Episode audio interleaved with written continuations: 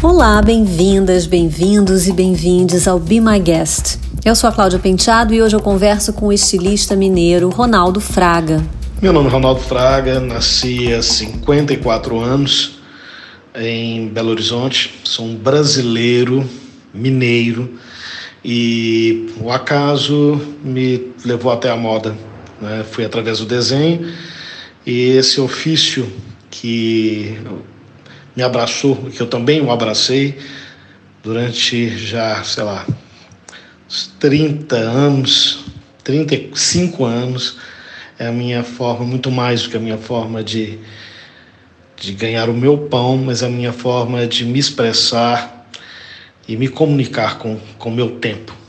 A falta do abraço é a parte mais dura da quarentena. Grande falta na, da quarentena, eu continuo sentindo, é o contato humano. Eu converso muito pelas mãos, pelo abraço, pelo beijo, pelo toque. E tenho medo da gente nunca mais voltar a abraçar. Claro que não, né? Vamos abraçar sim.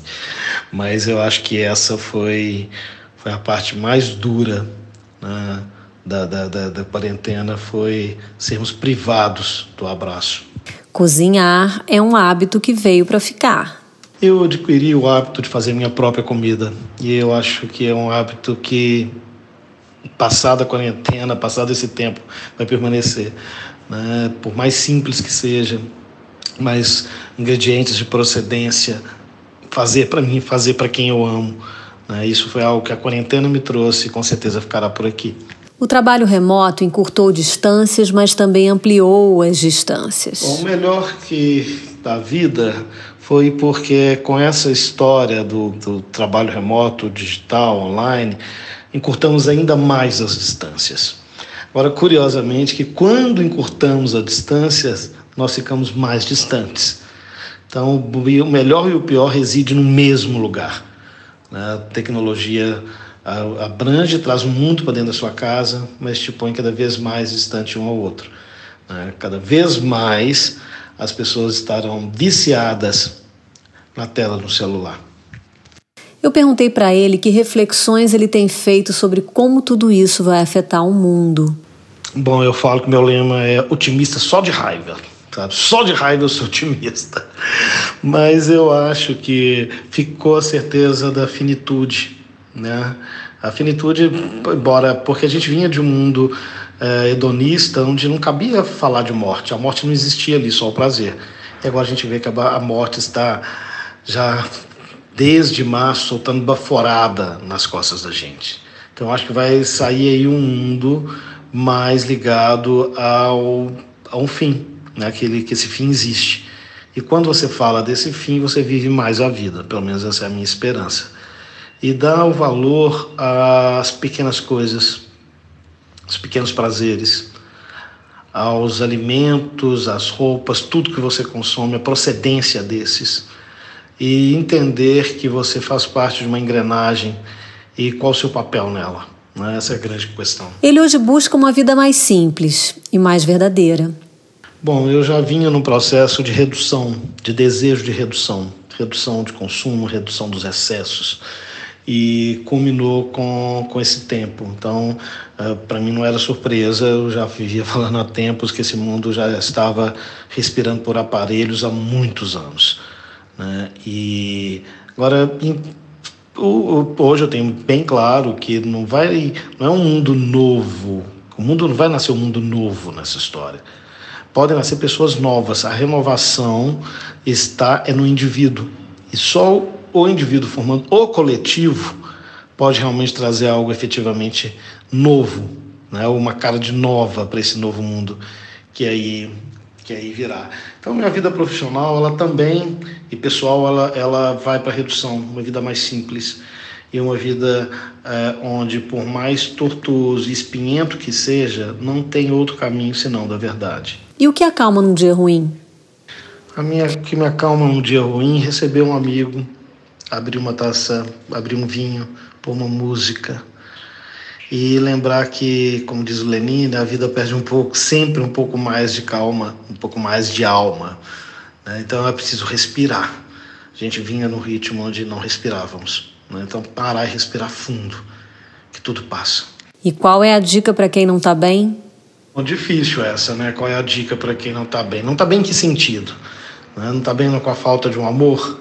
Não está bem porque na quarentena parou e viu que a casa que a pessoa mora não tem nada a ver com ela? Não está bem porque ela ficou cara a cara com seus filhos mal educados e viu que ela terceirizou a educação? Não está bem porque ela olhou para o seu ele, olhou para o seu cônjuge ou sua conja e falou assim: gente, o que, que é isso? Que vida é essa? Que casamento é esse?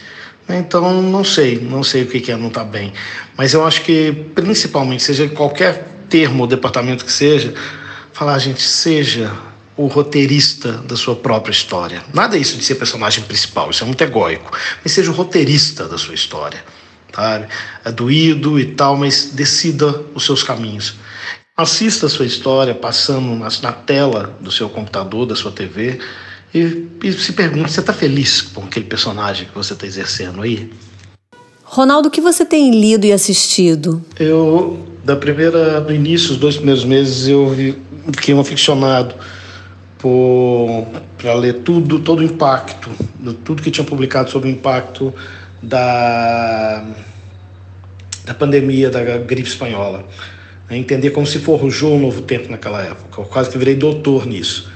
E uma leitura que eu sempre gostei foi biografia, biografia de brasileiros, né, de brasileiros que, que for, ajudaram a forjar esse país e viveram tempos também difíceis desse país. No momento, estou lendo o Samuel Weiner, estou adorando, né, o homem que estava lá, da, da Carla, Carla Monteiro, estou tá, adorando.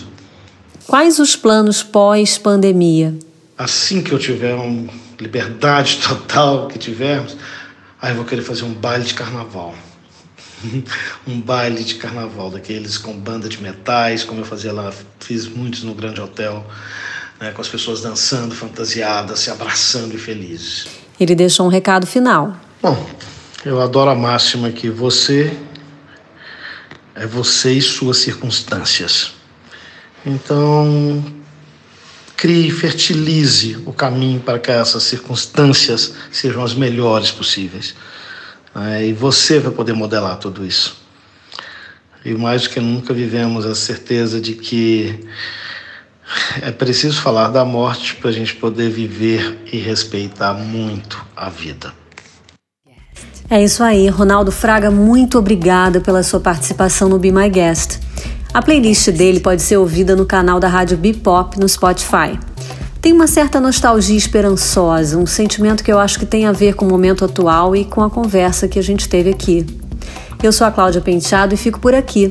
Espero você no próximo Be My Guest, um programa que tem edição de Nani Dias e é um oferecimento da agência BTC.